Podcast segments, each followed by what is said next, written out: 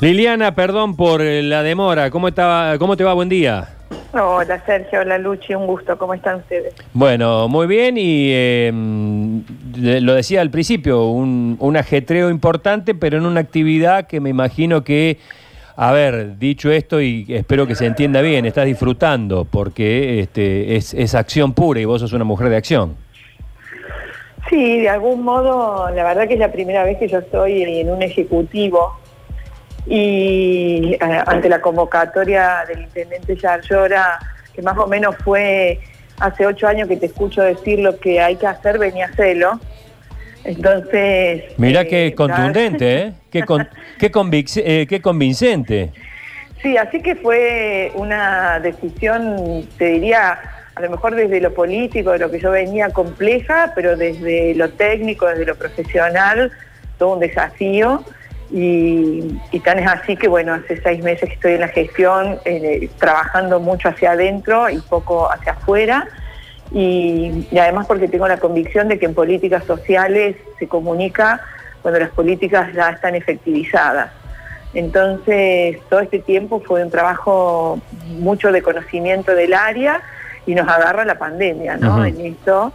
Y en la pandemia, como digo yo, es una situación inédita para todos y en esa situación inédita hubo que eh, pensar dispositivos inéditos, que a lo mejor en el marco de las políticas públicas eh, lo venía pensando y decíamos, bueno, ¿qué hacemos con estas complejidades?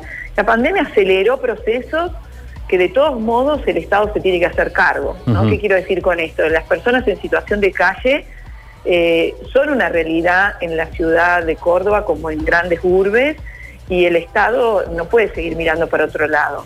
Entonces, la pandemia nos aceleró los tiempos, digo yo, ¿no? Es que nos impuso una agenda que no, de la que no nos teníamos que hacer cargo, nos impuso una agenda en un tiempo eh, anterior al pensado. Y en eso, eh, como bien decía el Luchi, cuando el 20 de marzo el presidente decreta el aislamiento preventivo y obligatorio, eh, el intendente nos convoca y nos dice, bueno, a ver, ¿qué, qué vamos a hacer dice, cuando estamos diciendo, quédate en tu casa, ¿qué hacemos con los que no tienen casa?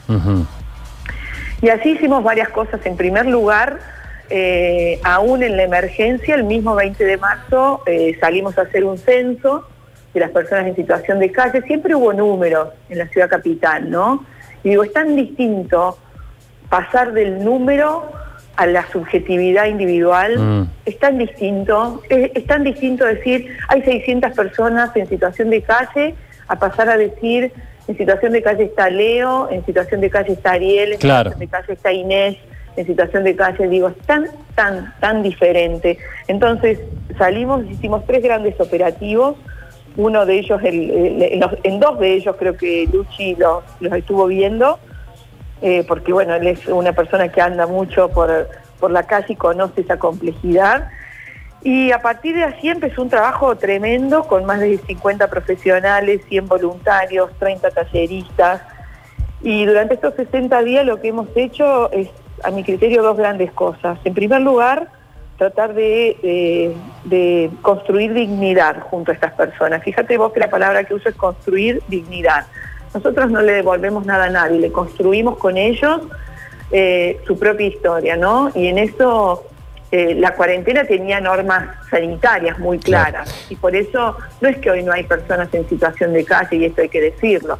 Hay personas que a lo mejor no aguantaron eh, por distintas razones la cuarentena y que deciden, nosotros somos el área de políticas sociales, no somos el área de seguridad, no estamos para hacer cumplir la cuarentena y lo que el municipio hizo fue proveer alojamiento, alimento, elementos de higiene, talleres y aquel que elegía irse se puede ir porque las, puertas están abiertas. No lo que no puede después es reingresar, claro, claro. porque precisamente las personas están en cuarentena y no podemos romper el protocolo sanitario. Liliana. Eh, se estableció eh, muy firmemente. Claro, no, no, no estamos hablando de, una, de un lugar donde les restringe la libertad, sino que los eh, le intentaba cuidar. Bueno, las historias que hay son increíbles, gente que ayudó a los otros y fundamentalmente esta pandemia que permitió a los que estaban realmente mal allá en el límite a estar un poquito mejor. Eh, pero como para, para hacerlo corta, porque mañana vamos a tener el testimonio en, nuestro programa de una persona que se ha recuperado, eh, simplemente una preguntita más, Liliana. Eh, ¿Cómo sigue el día que termine la cuarentena? ¿Vuelven a la calle? No, la idea es que no vuelvan a la calle y en esto también el Estado cambia desde una mirada eh, paternalista a un Estado presente que acompaña, pero eh, rescatando las capacidades de las personas. Vos las has visto, Luchi. Hay tremendos artistas, hay gente que hace 15 años que consume y vos me decís cómo, hace 60 días que no consume. Para esto ha tenido acompañamiento médico, ha tenido acompañamiento de los especialistas en, en consumo problemático y hoy ellos mismos, muchos de ellos nos están pidiendo poder seguir un tratamiento, porque nosotros no estamos haciendo efectivamente un tratamiento, estamos acompañando. Entonces lo que se ha hecho es un trabajo, te diría, muy de bordado, ni siquiera de, de coser, de bordado, que es mucho más difícil, tratando de recomponer vínculos sociales, afectivos, familiares, y en estas capacidades tratar de encontrar, bueno, a ver, la pregunta que nosotros le hacemos a cada uno de ellos es, no es qué voy a hacer yo con vos, ¿qué vas a hacer vos con vos? ¿Qué vas a hacer? Y en eso hemos encontrado, te diría que en el 80% de los casos, respuestas muy acertadas y acordes, en donde el Estado va a estar presente acompañando, pero en donde el Estado no va a ser el proveedor de sus propias capacidades. Entonces, vamos a acompañar procesos de cooperativización, vamos a acompañar a aquellos que, por ejemplo, son vendedores ambulantes y frente a la pandemia se han quedado sin su mercadería y entonces necesitan un empujoncito para hacer la primera compra, pero todo ese acompañamiento tiene una contraprestación Claro, por parte claro, de ellos claro. al Estado, es decir, vos no volvés a la calle. Bueno. Si el Estado te está ayudando es para que vos no vuelvas. Claro. Eh, a quien ya tiene su destino marcado es eh, Joao Boaventura Sí. Gómez. A él no lo vas a poder detener. Él se va a ir Es- por el mundo, que es lo que hace hace Es, es un trotamundo brasileño, Mira vos. increíble, cantor, anda con su guitarra.